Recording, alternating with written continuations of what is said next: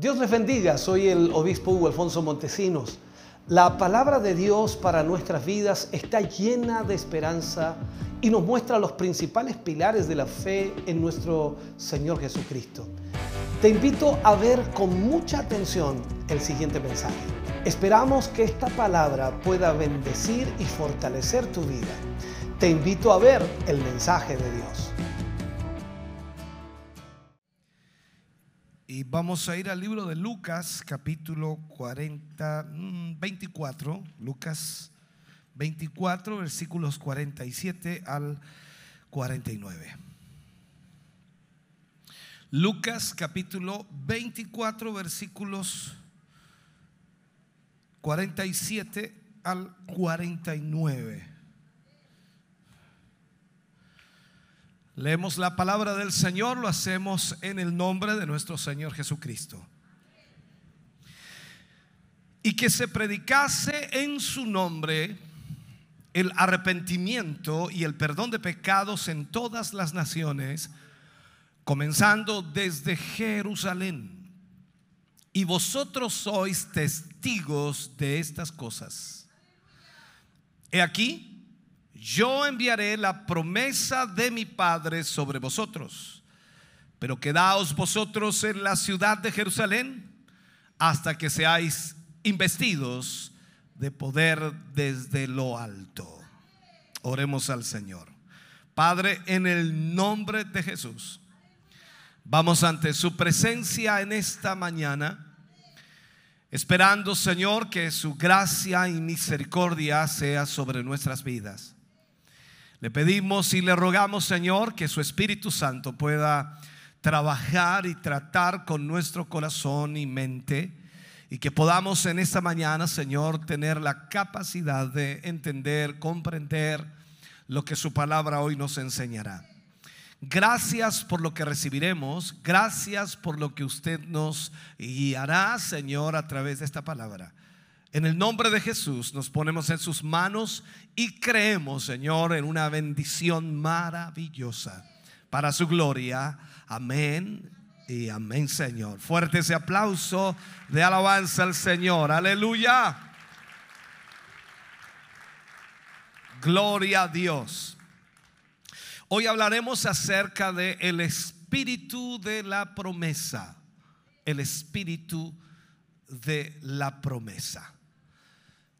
En lo que acabamos de leer en estos versículos, el Señor Jesús hablando a los discípulos le llama al Espíritu el Espíritu de la promesa. Y eso es lo que vamos a tratar en este tema. Esta expresión en sí abarca hacia atrás como también hacia adelante, o sea, lo que ha sucedido en el pasado como lo que sucede eh, hacia el futuro. Y es el espíritu dado en el cumplimiento también de la promesa. Y de acuerdo a la escritura, en él están las arras de la promesa, aún por supuesto incumplida, cuando dice que despertaremos a su semejanza. Aún no somos semejantes a él, pero la promesa es que despertaremos a su semejanza. Ahora, el Espíritu Santo es las arras de esa herencia. El propósito definitivo de Dios es conformarnos a la imagen de Cristo. Y el Espíritu Santo es las arras entonces de esa herencia. Sin Él, sin el Espíritu, nada puede suceder.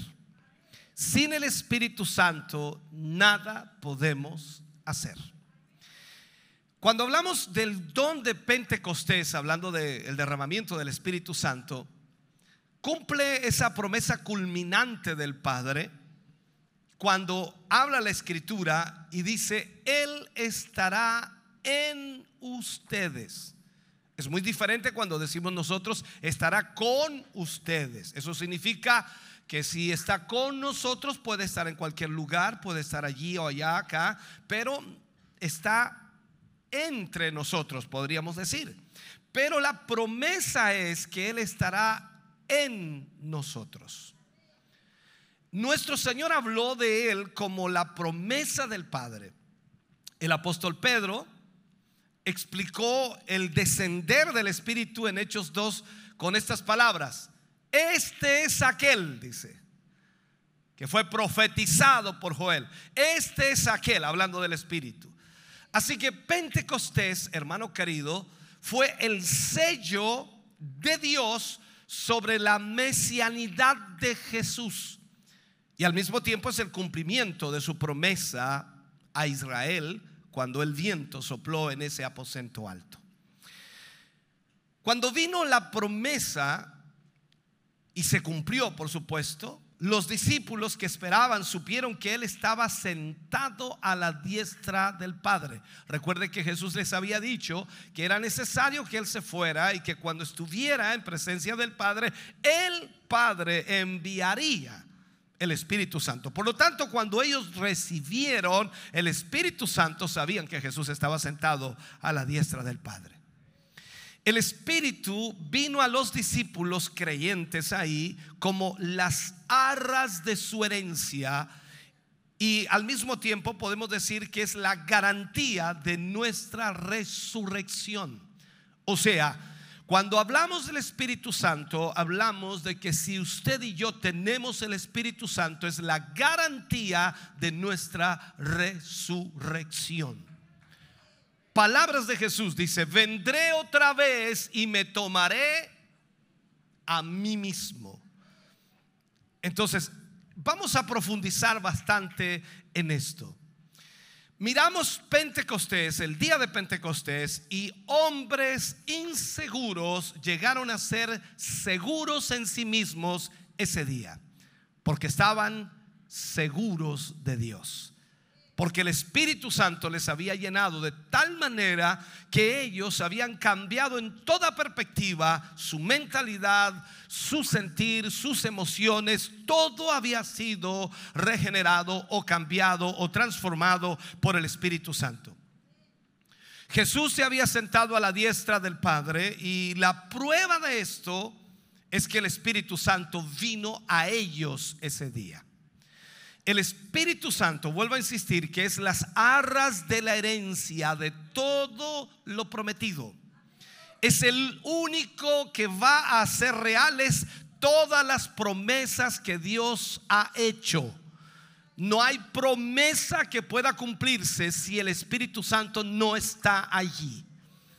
Él es el espíritu de la promesa en el cumplimiento y el espíritu de la promesa en seguridad mediante la fe que nosotros tenemos en el Señor. Ahora, miremoslo a Él por un momento. Miremos la promesa del Padre. En el Antiguo Testamento, la promesa del Espíritu se identifica siempre con la persona y el ministerio del Mesías. En los primeros pasos, cuando miramos esto, Él es percibido como un poder más que una persona. Hablo del Espíritu Santo, cuando miramos nosotros en retrospectiva la escritura. Pero en él se da a conocer siempre una persona quien es un agente activo y no meramente una influencia. O sea, el Espíritu Santo que puede pensarse que es una influencia, como muchos dicen, no lo es así sino que pasa a ser una persona y es un agente activo. En el Antiguo Testamento había, había muy poco conocimiento, por supuesto, del Espíritu Santo como una persona con quien el hombre puede eh, mantener un intercambio personal, pero luego surgió como una persona viva a quien estaba o quien eh, tenía la plenitud del poder y la plenitud de la sabiduría divina y la misma mente de Dios, que ya hemos hablado de eso. Entonces el Espíritu Santo, cuando fue dado a nosotros, fue la misma vida de Dios entregada a nuestra vida. Todo lo que Dios es y Dios quiere hacer con y mediante nosotros está en el Espíritu Santo. O sea, si Dios va a hacer algo con nosotros y a través de nosotros, lo va a hacer a través del Espíritu Santo. Entonces entendamos esto. Él es la sabiduría de Dios. Sígame, por favor, no se desconcentre, porque aquí, cuando profundizamos en esto, algunos dicen, no le entendí nada, vuelva a escucharlo por la tarde, le digo. Ahora, en nosotros, Él llega a ser todo lo que necesitamos para ser y hacer. Todo lo que necesitamos para ser como personas y para hacer o realizar. O sea, lo que Dios nos ha llamado a hacer y a hacer, lo hará el Espíritu Santo. Nuestro Señor afirmó, hermano querido, que estas promesas concernientes al Espíritu iban a ser cumplidas primeramente en Él. Primeramente en Él. Es como para decir, yo les voy a mostrar lo que el Espíritu Santo es. Yo les voy a mostrar lo que el Espíritu Santo puede hacer. Yo les voy a evidenciar el poder del Espíritu Santo y después Él lo hará en ustedes. Síganme. Juan el Bautista bautizó con agua a Cristo. Y cuando vino para bautizar, Él dijo, acerca de Jesús. Recuerde que las multitudes iban al Jordán para recibir el bautismo de Juan para arrepentimiento. Pero él dice claramente, tras mí viene uno del cual yo no soy digno de desatar la correa de su calzado. Y a la verdad Dios bautizó en agua para arrepentimiento. Pero el que viene tras mí os bautizará en Espíritu Santo y en fuego. Hay pocos incidentes más iluminadores que el que registró la escritura cuando hablamos en el libro de Juan capítulo 7 eh, versículo 37 al 39 cuando hablas del último y gran día. En el último y gran día de la fiesta. Recuerde lo que Jesús exclamó allí. Él dice, el que cree en mí, como dice la escritura, de su interior correrán ríos de agua viva. Aleluya. Juan agrega allí, en los versículos más adelante, que esto lo habló por el Espíritu que habíamos de recibir. Ahora, las interpretaciones rápidas y aceleradas de muchos predicadores es que de Jesús correrán ríos de agua viva. Pero aquí está diciendo, y el contexto es, el que cree en mí, como dice la escritura, de su interior, no de Jesús, de nuestro interior, por haber creído en Él, correrán ríos de agua viva. Ahora te explicaré todo eso ya más adelante. Esto es uno de los grandes puntos del giro de la escritura. Jesús dijo que esta promesa iba a ser cumplida primeramente en Él. Y eso lo vemos reflejado en todo su ministerio. Esa era la promesa del Padre. Luego llegamos a la promesa del Hijo. O sea, primero el Padre promete el Espíritu Santo y Jesús es lleno del Espíritu para mostrar, evidenciar a toda esa multitud y también a nosotros a través de la Escritura que el Espíritu Santo puede hacerlo todo. Esa era la promesa del Padre en Jesús. Ahora viene la promesa del Hijo. La promesa del Padre llega a ser explícita como promesa en Cristo Jesús y claramente desarrollada en todos sus elementos evidentes y no ambiguos, reales, tangibles. Por la mayor parte del ministerio de Cristo, rara vez Jesús habló del Espíritu, pero en la víspera de su muerte, o sea, cuando ya estaba por ser entregado, Jesús habló de él con asombrosa plenitud. Él comenzó a tratar con el Espíritu Santo, a ministrarle a sus discípulos acerca del Espíritu. Cuando el tiempo vino para su regreso, cuando él tenía que regresar al Padre, era necesario que los suyos, sus seguidores, sus discípulos, supieran sobre el consolador que iba a mandarles. Entonces la promesa era completa. resumía toda la enseñanza de profetas y anticipaba todo el desarrollo en la experiencia misma. Lo que quiero que veamos en el día de hoy son siete declaraciones fundamentales sobre el Espíritu en la promesa del Hijo, en la promesa de Jesús. Quiero que las retengas de alguna manera, sé que va a ser difícil, pero qué bueno que la tecnología hoy nos permite grabar esto, luego poder escucharlo otra vez y más aún en la misma página puedes entrar y luego bajar el PDF y poder leerlo si quieres. Ahora, quiero que retengas esto, porque como lo he dicho una y otra vez y lo seguiré diciendo, tiene que haber fe en el Espíritu Santo. Tiene que haber fe en el Espíritu Santo. Él ha venido como el espíritu de la promesa y Él, por supuesto, ha venido como el espíritu de poder. Él ha venido a nosotros como el, el que nos guiará a toda verdad. Entonces tenemos que tener fe, tenemos que tener confianza absoluta en que Él va a hacer en nosotros lo que Dios dijo que Él sería. Escuche bien. Al mirar estas siete declaraciones que vamos a analizar, en el, en el que concierne, por supuesto, todo lo que vamos a hablar al Espíritu Santo, creo que nuestra fe va a aumentar. Y llegaremos a darnos cuenta, increíblemente, de que lo que tenemos es la respuesta a todo lo que Dios quiere.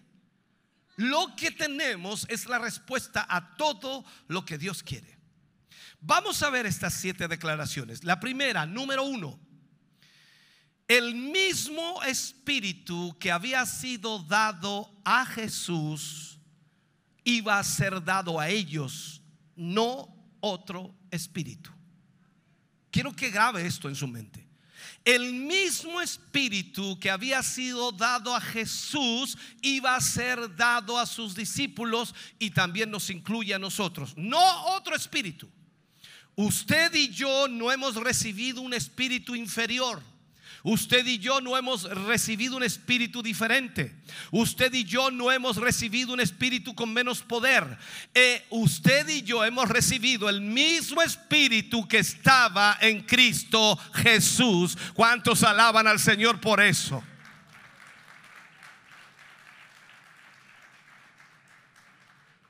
¿Por qué? Vamos a verlo. Aquí tenemos esta promesa que el consolador que vendrá, que ha estado con ellos a través de Cristo, ahora va a estar en ellos. Ese espíritu va a ser exactamente el mismo Espíritu Santo que estuvo en el Señor Jesucristo. Y eso, hermano querido, es suficiente para encender el corazón y dar la seguridad a cualquier seguidor de Cristo que estamos equipados totalmente para hacer todo lo que Dios ha mandado que hagamos.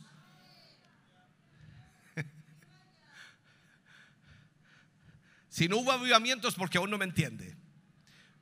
Sigo. Número dos el espíritu no solamente sería el mismo espíritu, sino que él sería para ellos todo lo que Jesús había sido para los discípulos.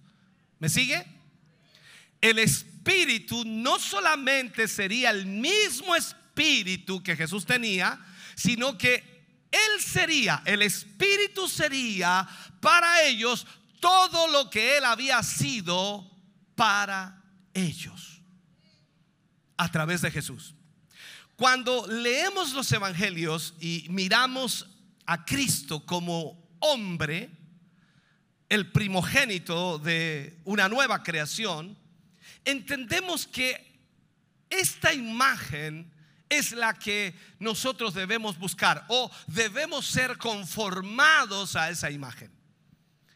Jesús en esta tierra era ambos, Dios y hombre, 100% Dios, 100% hombre. Pero como hombre estuvo bajo el control constante del Espíritu Santo. Lo vemos en registros bíblicos allí, sobre todo al inicio de su ministerio, cuando dice que el Espíritu de Dios lo impulsó y lo llevó al desierto para ayunar por 40 días. ¿Te ha impulsado el Espíritu alguna vez? Gracias por esos amenes. No lo escucharon en casa, pero aquí fue un rotundo amén. Ya como hombre estuvo bajo el control constante del Espíritu. Y cuando leemos el Evangelio con este pensamiento en mente, inmediatamente, por supuesto, nos damos cuenta que el mismo Espíritu que estuvo en Cristo está ahora en nosotros. Mira lo que dice el libro de Hechos, capítulo 10, versículo 38. Como Dios ungió con el Espíritu Santo y con poder a Jesús de Nazaret. Y este anduvo haciendo bienes y sanando a todos los oprimidos por el diablo. ¿Por qué? Porque Dios estaba con él. Entonces tú dices, bueno, ¿cómo Dios estaba con Cristo? A través del Espíritu Santo de Dios. O sea, Él anduvo en el Espíritu, en el poder del Espíritu Santo sobre esta tierra. Levanta tu mano y alaba al Señor. Aleluya.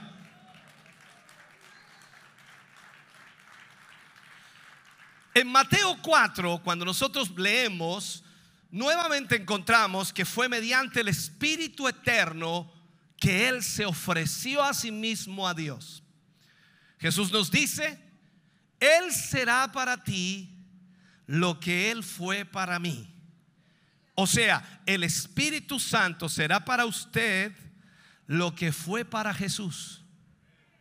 El Espíritu Santo será para mí lo que fue para Jesús. ¿Me sigue, cierto? Número tres, Jesús dijo que el Espíritu Santo sería para ellos todo lo que el Hijo había sido para ellos y aún más. Wow. Ahora le está agregando, pastor. Claro. Jesús dijo, Él dijo que el Espíritu Santo sería para los discípulos y para nosotros todo lo que el Hijo o lo que Jesús había sido para esos discípulos y mucho más. O sea, no solamente el Espíritu Santo sería para ellos lo que Él había sido para Jesús, sino que Él sería para ellos y consecuentemente para nosotros todo lo que Jesús había sido para ellos y más todavía. Ahora, ojalá pueda entender esto. Él sería mucho más. Nosotros siempre decimos, si solo pudiéramos haber estado en el tiempo de Jesús cuando Él estuvo aquí, si pudiéramos haber estado con Él cuando estuvo aquí personalmente en la tierra, si hubiéramos sido parte del séquito de los seguidores de Jesús o haberle conocido en ese momento y ser discípulo. Pero Jesús nos dice algo, que el Espíritu Santo será para nosotros más de lo que Él mismo era para esos primeros discípulos. Todo esto está en las declaraciones del Espíritu Santo y debemos entenderlo mayores cosas que estas haréis. Número cuatro, Él estaría en ellos como el Hijo había estado con ellos. No solo como un poder externo, sino ahora vendría a ser un poder interno. Él no vendría como una influencia externa sobre ellos, sino que ahora Él iba a ser en ellos la fuerza, la motivación que impulsaría, por supuesto, a esos discípulos y Dios obraría a través de ellos. El Espíritu Santo iba a estar en ellos como todo. Él estaría en ellos como la fe de Dios, porque la Biblia dice que Él es el don de y el fruto de fe en el creyente. Usted y yo no podemos creer en Dios sin el Espíritu Santo. El Espíritu Santo es el que redarguye. El que nos hace arrepentirnos, nos hace ver nuestra condición. El Espíritu Santo es el que nos contriñe. El Espíritu Santo es el que obra en nuestros corazones. Sin el Espíritu Santo usted y yo no podríamos conocer a Dios. Sería imposible. Entonces, entienda esto, hermano querido, que nosotros necesitamos el Espíritu Santo y el Espíritu de Dios será el amor de Dios en nosotros, derramado en nuestros corazones por ese Espíritu Santo y Él es la vida de Dios en nosotros. Por tanto, en la misma naturaleza, puedo decirlo y aplicarlo mejor todavía, Él es la misma naturaleza y las mismas emociones de Dios ahora en el creyente. Eso es para que podamos caminar en el Espíritu y Cristo sea absolutamente proyectado en nuestra vida. O sea, ¿cómo podemos nosotros manifestar a Cristo en este mundo? Solo a través de la obra del Espíritu Santo en nosotros. Él no solamente va a estar como Él estaba con nosotros, sino que ahora Él estará en nosotros. Ese, ese versículo, cuando eh, nosotros lo leemos, que Dios ya no habitará en casa hecha por mano de hombre, habla del Espíritu Santo habitando en una casa, en una tienda, en un templo. Y luego dice, ahora habitaré en el corazón del hombre. O sea, Él no está en estas paredes, ni pisos, ni techo, nada de esto. Él está en ti y Él está en mí. ¡Wow! Extraordinario. El Espíritu Santo de Dios está en nuestra vida. Número 5. Ellos ganarían más en Él, hablando del Espíritu Santo, de lo que perderían en la partida de Cristo. Esto cuesta entenderlo, porque ¿quién quiere dejar a Cristo? Recuerde que los discípulos no querían que se fuera. Pero el Señor les dice que ellos ganarían más con que Él se fuera que con que Él estuviera allí. El Espíritu Santo vendría y ellos ganarían más con el Espíritu Santo. Jesús les dice, es conveniente que me vaya. Porque si yo no me voy, el consolador no puede venir. O sea, aquí entiéndalo, yo tengo que irme para que mi Padre envíe la promesa. ¿Les conviene que me vaya? Es que yo no quiero que te vayas. Les conviene que me vaya. Ojalá logre entender lo que estoy tratando de decir. En mi mente está claro, pero ojalá el Espíritu Santo le revele, ¿no? Esto, hermano querido, puede conmover el corazón. Cuando comienzas a entender estas declaraciones eh, y concerniente al Espíritu Santo, cómo el Espíritu Santo puede obrar cuando entendemos que su venida es a nosotros. Y entendemos lo que significaría y sería para nosotros. Comenzamos, hermano querido, a explotar en nuestra mente porque es increíble. Analicemos más profundamente esta quinta declaración. Cristo ha estado con ellos por tres años y medio, hablando de los discípulos. Cristo está, estuvo con ellos tres años y medio, en medio de ellos, trabajando con ellos, actuando con ellos. ¿Qué podemos decir? Ellos han caminado con Jesús por tres años y medio, dormían con Jesús, comían con Jesús, habían visto obrar a Jesús los milagros por tres años y medio, se han sentado, lo han escuchado, han oído su sabiduría, pero ahora Él les dice que van a ganar más en el Espíritu Santo de lo que ellos podrían ganar con Él ahí presente. Que van a ganar más con el Espíritu Santo y en el Espíritu Santo de lo que ellos perderían si Él se va. Esta es una tremenda promesa que tenemos en el Espíritu Santo.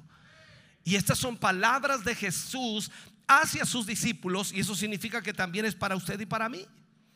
O sea, nosotros, al saber que Jesús está a la diestra del Padre y el Espíritu Santo está aquí en nosotros, ganamos más que si Cristo mismo estuviera aquí.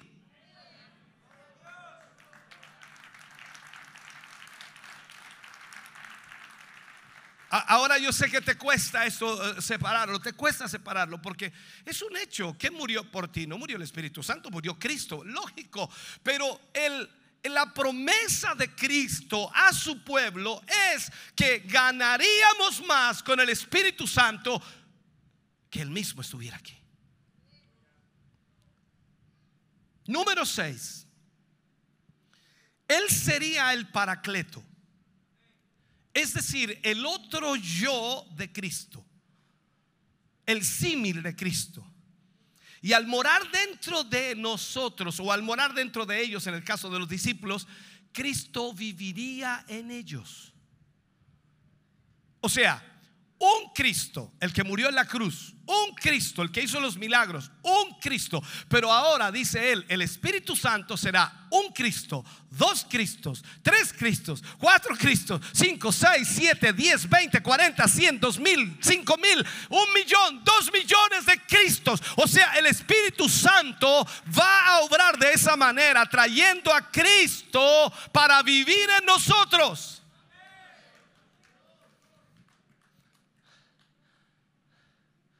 Jesús está diciendo que está viniendo a nosotros el Espíritu Santo para que Él pueda vivir su vida mediante nosotros. O sea, a través del Espíritu y por el Espíritu, Cristo vive su vida en nosotros el Espíritu Santo en nosotros vivirá la vida de Jesús a través de nosotros. Romanos capítulo 12, versículo 1, realmente toma importancia cuando entendemos esto y lo leemos. Así que hermanos, os ruego por las misericordias de Dios que presentéis vuestros cuerpos en sacrificio vivo santo, agradable a Dios, que es vuestro culto racional. Esta promesa lo retiene todo. Este maravilloso y bendito Espíritu Santo de Dios, que Jesús dijo que vendría a ellos y también a nosotros, quien vino en el día de Pentecostés, quien ahora nos llena con esa gloria y esa presencia va a vivir la vida de Jesús a través de nosotros. Pablo le habla a los hebreos en el capítulo 6 y, Pablo dice a los creyentes hebreos, eh, consiguientemente también a todos nosotros, dice, vamos adelante a la perfección. No echando nuevamente el fundamento del arrepentimiento de obras muertas, dice Ahí es lo que está marcando. ¿Qué está diciendo Pablo? Esto es, no continúen retrocediendo y teniendo que ser resalvados. Vayan a la perfección. Esto es, vayan a donde el Espíritu Santo sea la fuerza absoluta de su vida. No puede ser, hermano querido, que nosotros sigamos en la condición en que estamos teniendo al Espíritu Santo en nuestra vida para que nos guíe, para que nos dirija, para que nos dé el poder, la unción, la autoridad, para que nos revele la voluntad de Dios y sigamos siendo resalvados. Me refiero, te descarrías, vuelves, te descarrías, vuelves, te descarrías, vuelvas, te desanimas, vuelves. No puede ser.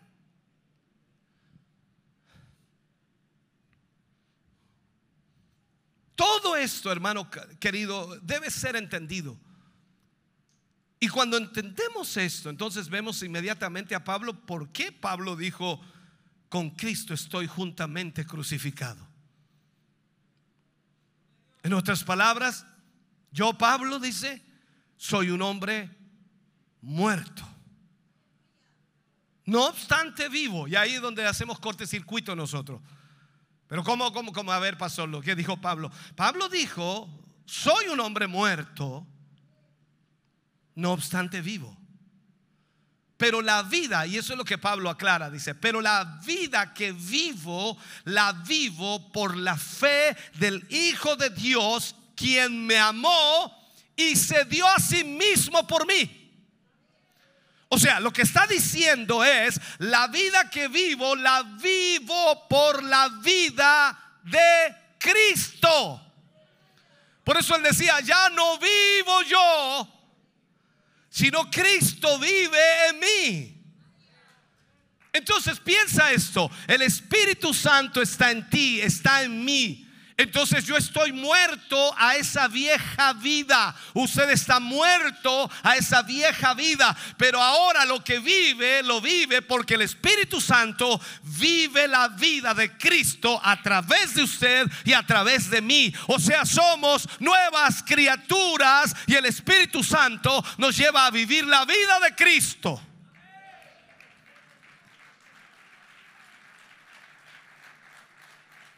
Ahora, si piensa por un momento, este es el fin definitivo de Dios. Esto es lo que Dios desea. Que Cristo viva a través de nosotros. Y eso es el éxito del Evangelio, no otra cosa. El éxito del Evangelio no son grandes templos, no son medios de comunicación, no es todo lo que podamos hacer humanamente. El éxito del Evangelio, hermano querido, es que usted y yo vivamos la vida de Cristo a través del Espíritu Santo. Mira lo que dice Jesús. Si yo fuere levantado de la tierra, a todos atraeré a mí mismo.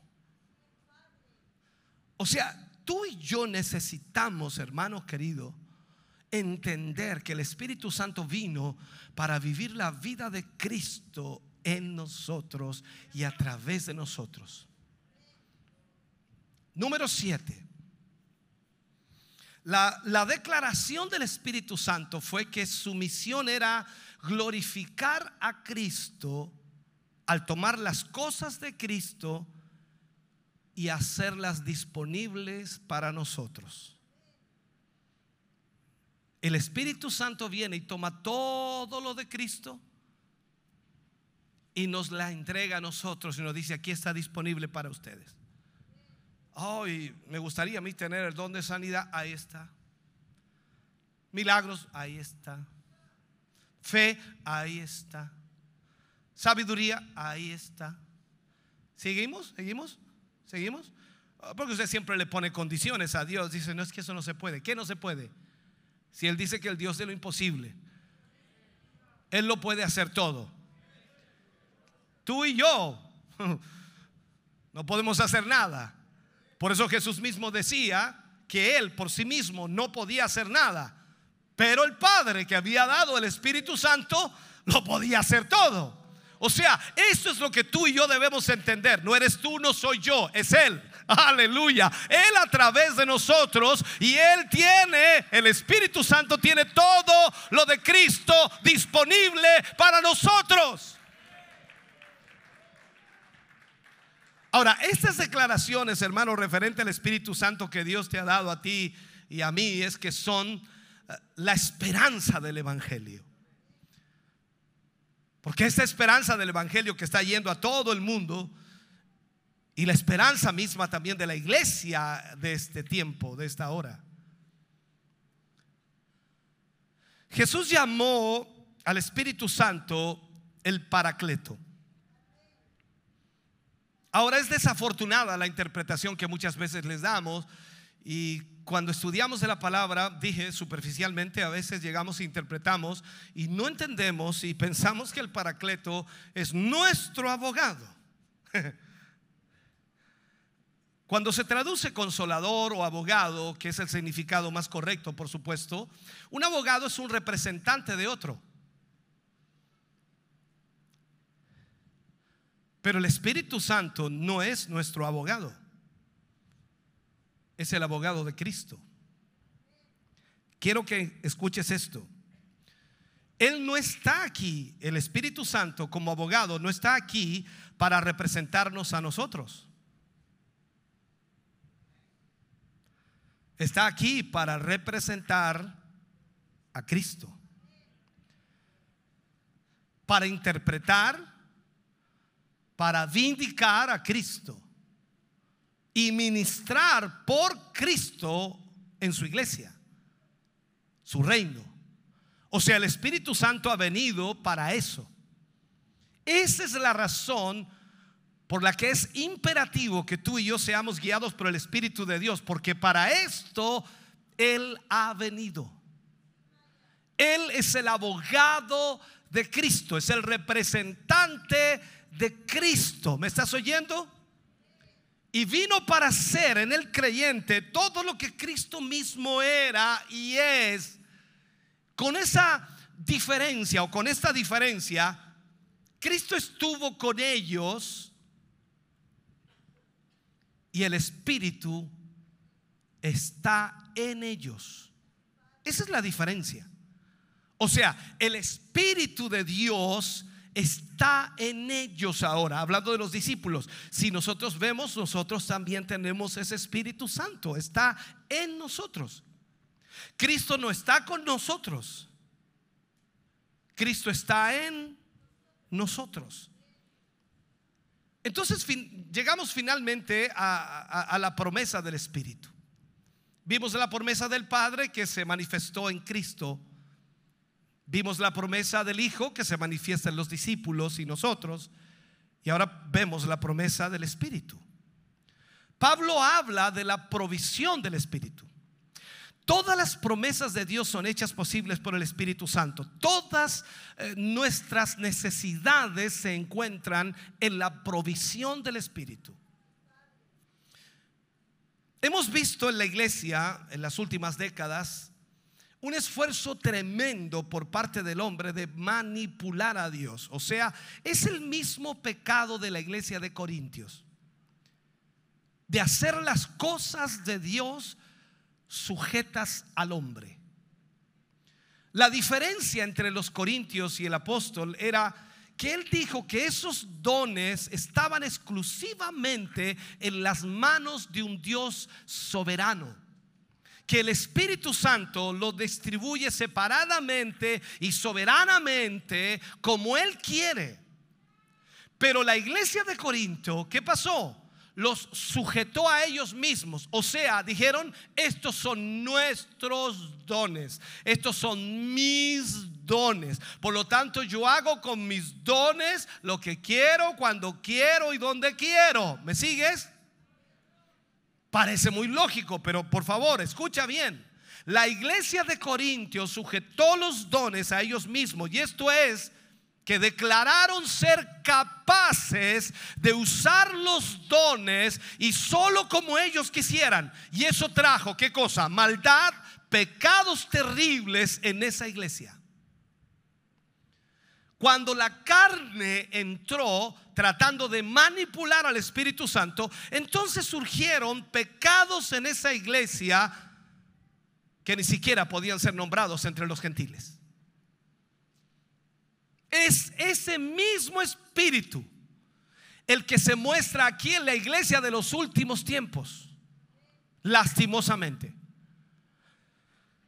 se mostró a principios en la iglesia de Corinto y ahora es muy predominante, lamentablemente, en la iglesia de la Odisea, es como lo que podemos decir. Es aquí entonces donde tú ves al hombre diciendo que puede hablar en lenguas a voluntad, cuando quiera, como quiera. Pueden profetizar a voluntad. Y esto ha traído lamentablemente una maldad terrible en la iglesia los hombres tratan de manipular a Dios y por eso la iglesia está llena de pecado. Algunos de los personajes más grandes del mundo pentecostal han tropezado y han caído en falta. Ellos eran una parte de esto. Este espíritu de, de imitación que siempre trae una maldición a la iglesia Pero el Espíritu Santo es el dador de todos los dones. Pero entiéndelo, cuando el Espíritu Santo nos da un don, no es tuyo, sigue siendo del Espíritu. Y tiene que seguir siendo gobernado por el Espíritu. Entonces, es el don del Espíritu. Y cuando hablamos entonces, es el don que incluye absolutamente todo. En Él, por Él y a través de Él está el suplir de toda nuestra necesidad. Él es el administrador de la santidad, Él administra la vida, Él administra el poder, Él administra la autoridad. O sea, en otras palabras, tú y yo debemos ser guiados por el Espíritu. Lo vemos en el Antiguo Testamento cuando los profetas eran levantados por Dios y normalmente lees algunos pasajes de la Biblia y comienzan diciendo, el Espíritu de Dios vino sobre mí y me dijo, hijo de hombre, ve y di a la casa de Israel. ¿Se recuerda usted? No, ahora cualquiera se levanta y profetiza, dice, déjame entregarte una. Ya. El Espíritu de vida en Cristo Jesús dice, Pablo, me ha librado, me ha librado de la ley del pecado y de la muerte que es en sí la carne. Entonces el Espíritu Santo es el Espíritu de sabiduría. El Espíritu Santo es el Espíritu de verdad. El Espíritu Santo es el Espíritu de vida. El Espíritu Santo es el Espíritu de gracia. El Espíritu Santo es el Espíritu de amor. Y podría seguir. Cuando sabemos esto por la palabra de Dios, entonces nuestra fe está en esto. Entonces podemos, hermano querido, movernos con confianza totalmente al ser guiados por Dios, al hacer lo que Dios quiere que nosotros hagamos.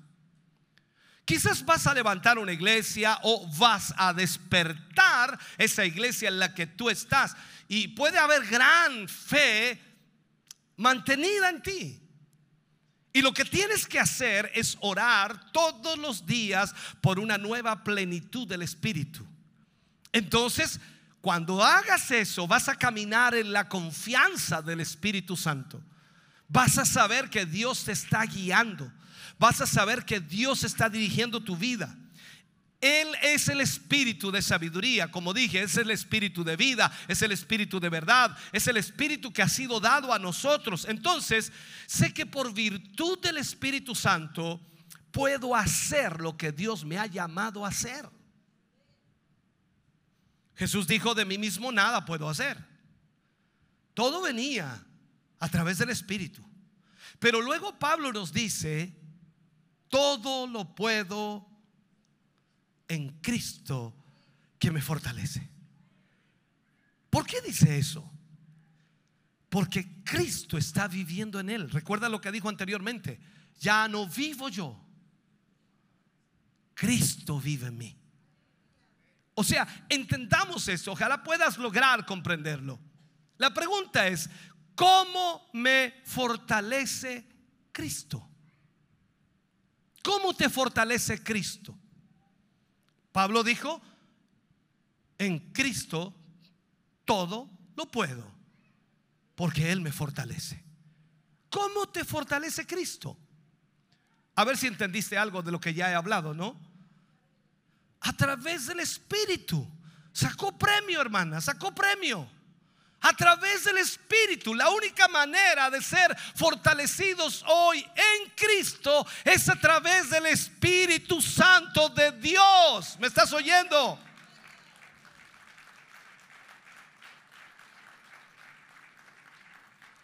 Ahora, el Espíritu Santo conoce las cosas más profundas de Dios. Y por supuesto las hace conocer a la iglesia. Tú y yo no sabríamos nada de Dios si no fuera por el Espíritu Santo. Dice, no, pero tenemos la palabra, pastor. Si el Espíritu no te revela la palabra, tampoco sabes nada. Tú puedes conocer la historia, puedes leer este libro como cualquier otro libro que has leído en tu larga vida. Y lo entiendes como cualquier persona natural, pero las cosas espirituales no pueden discernirse por la naturaleza humana o el hombre carnal no discierne las cosas del espíritu, porque las cosas del espíritu se han de discernir espiritualmente, o sea, solo a través del espíritu. El Espíritu Santo es ese espíritu de la promesa, es ese espíritu del abastecimiento y la iglesia es el ministro de suplir. O sea, el Espíritu Santo puede suplir todas las necesidades de esta sociedad, absolutamente todas. Pero ¿cómo las va a suplir? A través del ministerio, a través del llamado, a través de hombres y mujeres que se ponen en las manos del Señor. Porque debe haber una vasija a través de la cual el Señor pueda fluir. Pablo dice y expresa, este tesoro, hablando del Espíritu Santo, es puesto en vasos de barro. Yo digo, aquí estoy, aquí estoy, vaso de barro. Aleluya, para que la excelencia del poder sea de Dios y no de nosotros. El aplauso es para Él, la gloria es para Él, la bendición es para Él, el gozo de Dios está en nuestro corazón.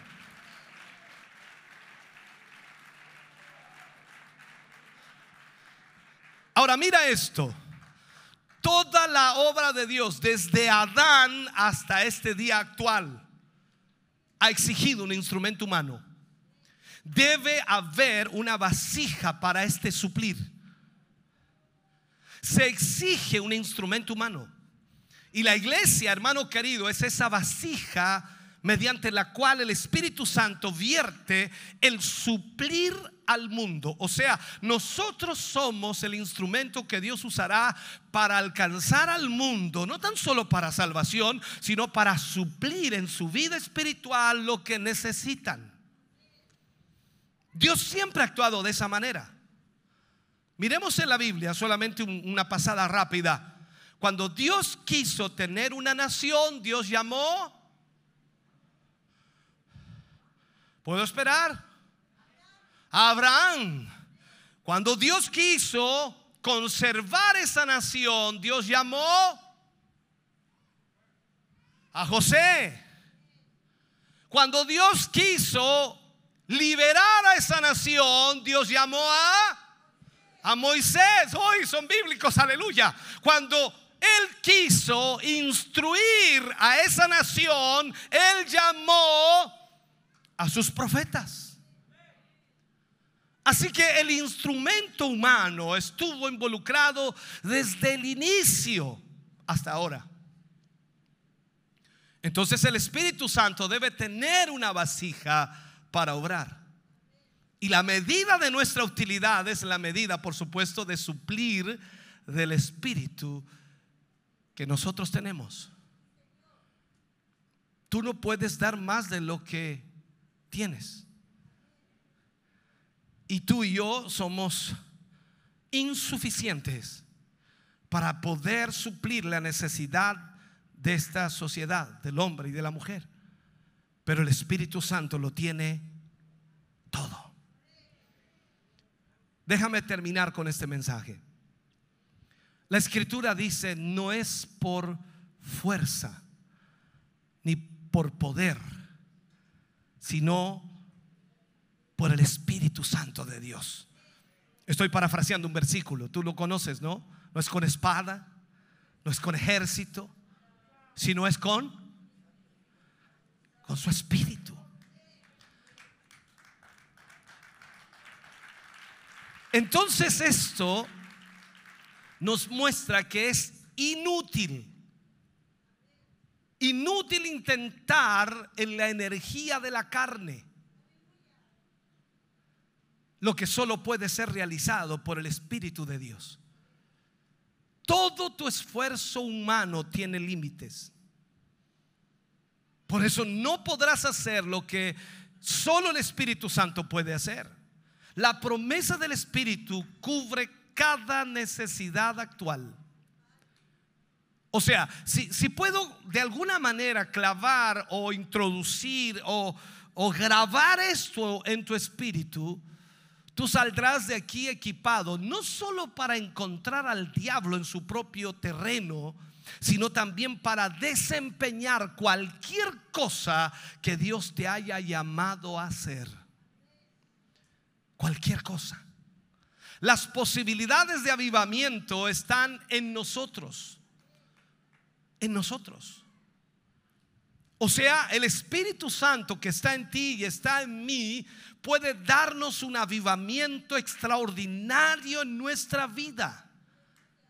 Voy a decir algo que teológicamente es correcto, aunque mentalmente para la iglesia es incorrecto. No va a venir de arriba el avivamiento. Va a venir de adentro. Vuelvo a la cita que decía de Jesús.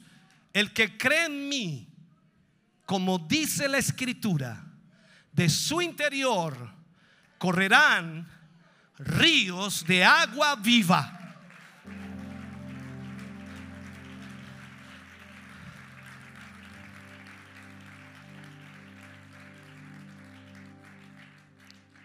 Miremos un poco Antiguo Testamento, cuando Nehemías dice, ¿ves la angustia en la cual estamos?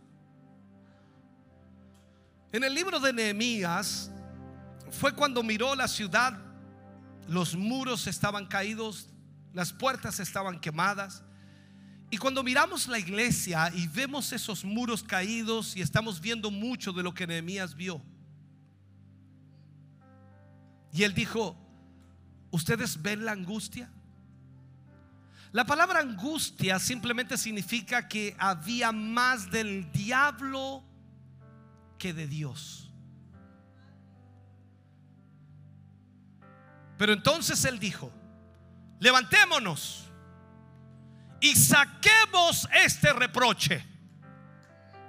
Cuando dijo saquemos este reproche, quería decir que la respuesta a todo está dentro de nosotros, a quienes Dios ha llamado. No te estoy haciendo grande a ti, ni tampoco yo soy grande. Te estoy diciendo que el grande, poderoso y extraordinario es el Espíritu Santo que está en ti. Desde adentro vendrá la respuesta. No te desesperes por las condiciones que hay alrededor tuyo. No te desesperes por la cantidad de problemas que te rodean. La iglesia desde luego está muerta. Pero dentro de ti está el poder para revivirla. Porque en cada uno de nosotros que hemos sido llenos del Espíritu Santo, que hemos sido bautizados en el Espíritu Santo, está la respuesta a todo lo que necesitamos. La iglesia necesita un avivamiento. Tú lo tienes, tú lo tienes.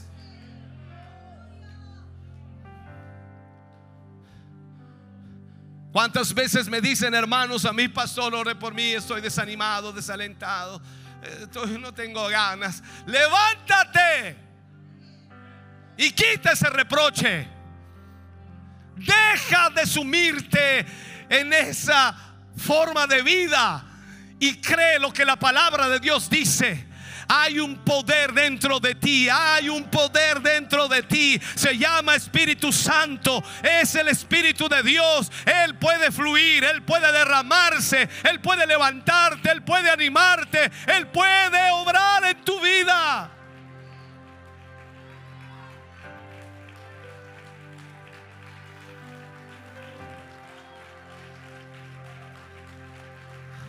Piensa iglesia, piensa, medita, piensa, piensa por un momento. ¿Cómo podrás ayudar a tu hermano? ¿Cómo podrás ayudar a tu hermana? ¿Cómo podrás ayudar a tu familia si ni siquiera tú sabes lo que tienes dentro de ti? Si ni siquiera sabes cómo obrar, si ni siquiera sabes cómo Dios va a manifestarse, si no entiendes que dentro de ti está la respuesta, se llama Espíritu Santo, búscalo, adóralo, exáltalo, glorifica al Señor y Dios obrará. Y cuando Él te levante, cuando Él te anime, tú podrás ayudar al resto que está a tu alrededor alrededor. Y para socorro bobo.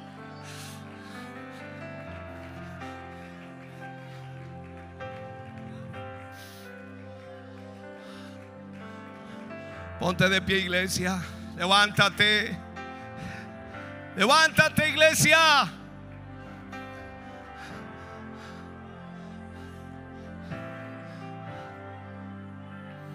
El que cree en mí, como dice la escritura, de su interior correrán ríos de agua viva. Oh, Bobo, que amáis.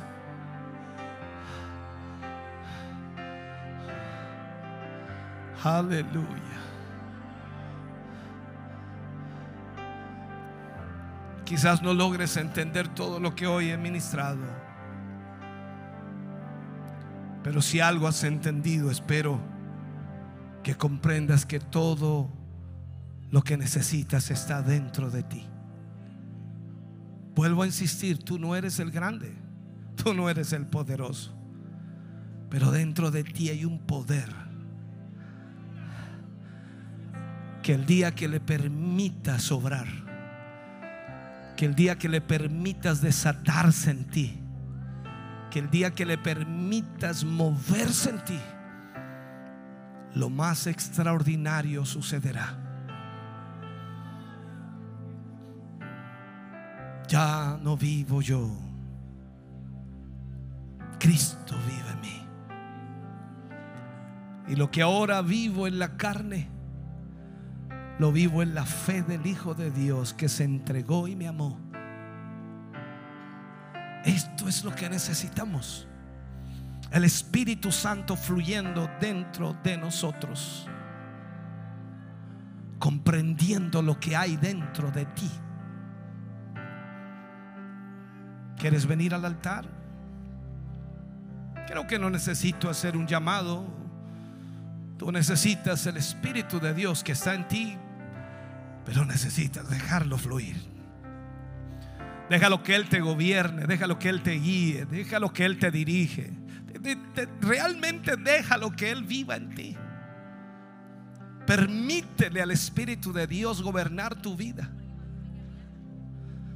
Hay muchas cosas que impiden la bendición de Dios en ti. Y solo el Espíritu Santo puede romper esos obstáculos Solo el Espíritu Santo de Dios puede liberarte. Y es por eso que necesitamos más de Él. Debes orar, debes clamar y pedir constantemente al Señor que nuevamente sature tu vida con el Espíritu. Cuando el Espíritu Santo de Dios gobierne, Él te guiará. Él te dirigirá. Él te llevará a donde Él quiere que vayas. Serás el instrumento apropiado. Fluirá a través de tu vida. Cada vez que abras tus labios, Dios hablará a través de ti. Ministrará el corazón y la vida de hombres y mujeres a tu alrededor. Tu vida será un ejemplo. Tu vida será un testimonio porque estarás siendo guiado por el Espíritu de Dios. Deja que el Espíritu tome el control de tu vida, el control de tu ser. Tu mente sea guiada por el Espíritu de Dios. Oh Señor, aquí estamos los vasos de barro. Derrama tu poder sobre nosotros. Derrama tu presencia sobre nosotros. Este es el momento en que el Espíritu Santo quiere tomar el control de tu vida. No hay otra forma de servir a Dios. Tú no podrás en la carne, no podrás bajo tus criterios, no podrás bajo tus ideas o pensamientos, no podrás bajo tus deseos. Solo el Espíritu de Dios puede llevarte a ser el instrumento que necesitas ser para Dios. Este es el momento en que le permites al Espíritu de Dios obrar. Oh, bendito sea el nombre del Señor. ¿Alguien más quiere venir antes de orar? Ven, ven al altar si quieres hacerlo. Algo va a pasar aquí en esta mañana. Lo sentí desde el comienzo del culto. Mientras adoraban, mientras cantaban, sentí algo especial, diferente a muchos otros días. Sé que hay luchas espirituales, pero yo sentí algo especial. Siento en el aire liberación, siento en el aire respuestas, siento en el aire sanidades, siento en el aire milagros, siento algo especial en este día. Oh, bendito Dios, ven al altar, hermano querido, ven, ven en esta mañana. Oh, esto es para ti también. Esto es para ti también en esta mañana. Oh, gloria. Aleluya. Santo eres, Señor Jesús. Oh, aleluya. Deja que el Espíritu Santo de Dios trate con tu vida. Doblégate al Espíritu de Dios. Oh, oh sí, Señor.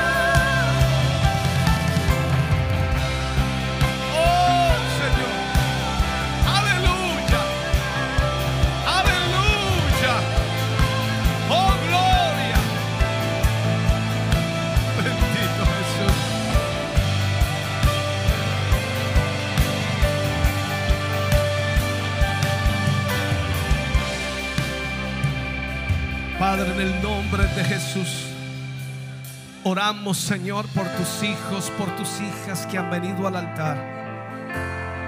Oramos por ellos, Señor.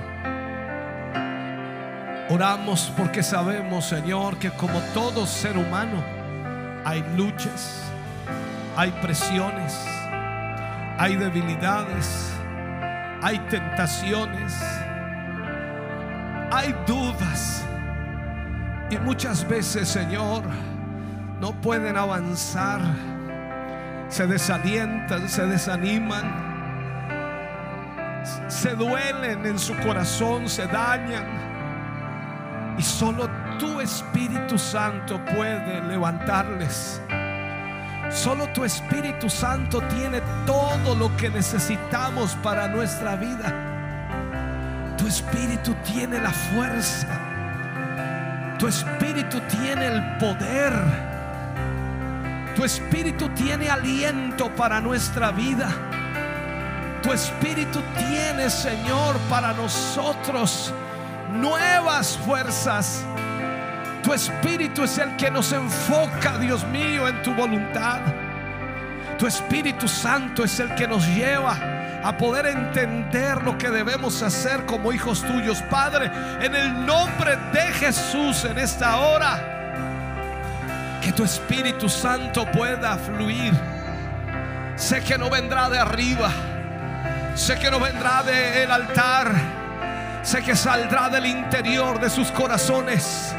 Porque cada uno de ellos, Señor, fue tocado, alcanzado por tu espíritu. Cada uno de ellos, Señor, aleluya, fue lleno de tu espíritu. Que en esta hora, Señor, tu Espíritu Santo comience, Señor, a alentarles. Comience el fuego de tu espíritu. Aleluya.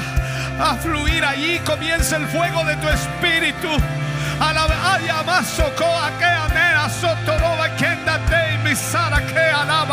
Oh Padre, comienza ahora mismo, Señor, a levantar a tu pueblo, animar a tu pueblo. Que tu Espíritu sople en este lugar. Espíritu Santo de Dios. Y masobo. Y teneni maisoko anaya. Oh Espíritu Santo. Sopla en este lugar. Oh. Sopla en este lugar, Espíritu Santo. Oh Espíritu Santo, rompe cadenas, rompe ligaduras,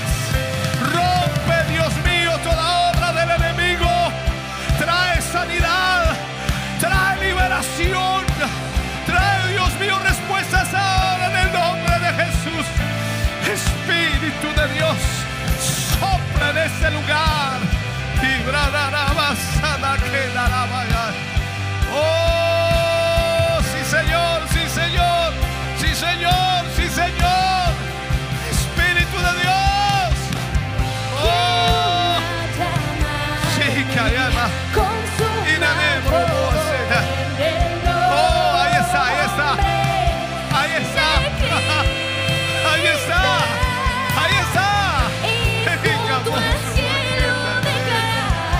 Está en ti, está en ti, está en ti, está en ti. Ese fuego que está comenzando a arder es el Espíritu Santo. ¡Oh! Esa emoción que sientes es el Espíritu Santo.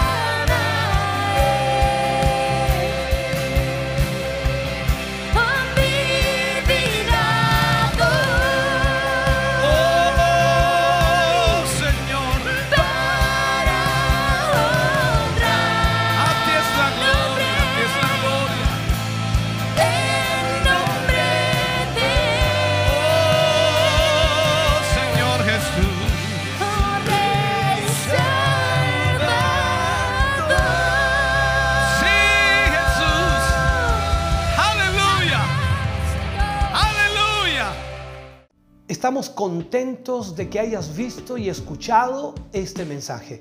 Creo con todo mi corazón que Dios le ha bendecido.